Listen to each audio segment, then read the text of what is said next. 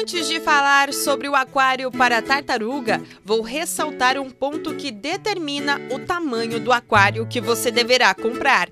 Estou me referindo à importância de conhecer a espécie. Embora sejam aquáticas, existem espécies que crescem menos, enquanto outras crescem muito.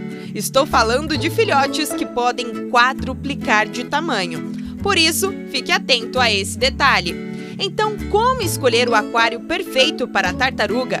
O primeiro passo é escolher o tamanho do aquário, que deve ter, em média, cinco vezes mais que o tamanho do réptil adulto. Por isso, volto a ressaltar que saber a espécie do animal é fundamental para ser um tutor responsável.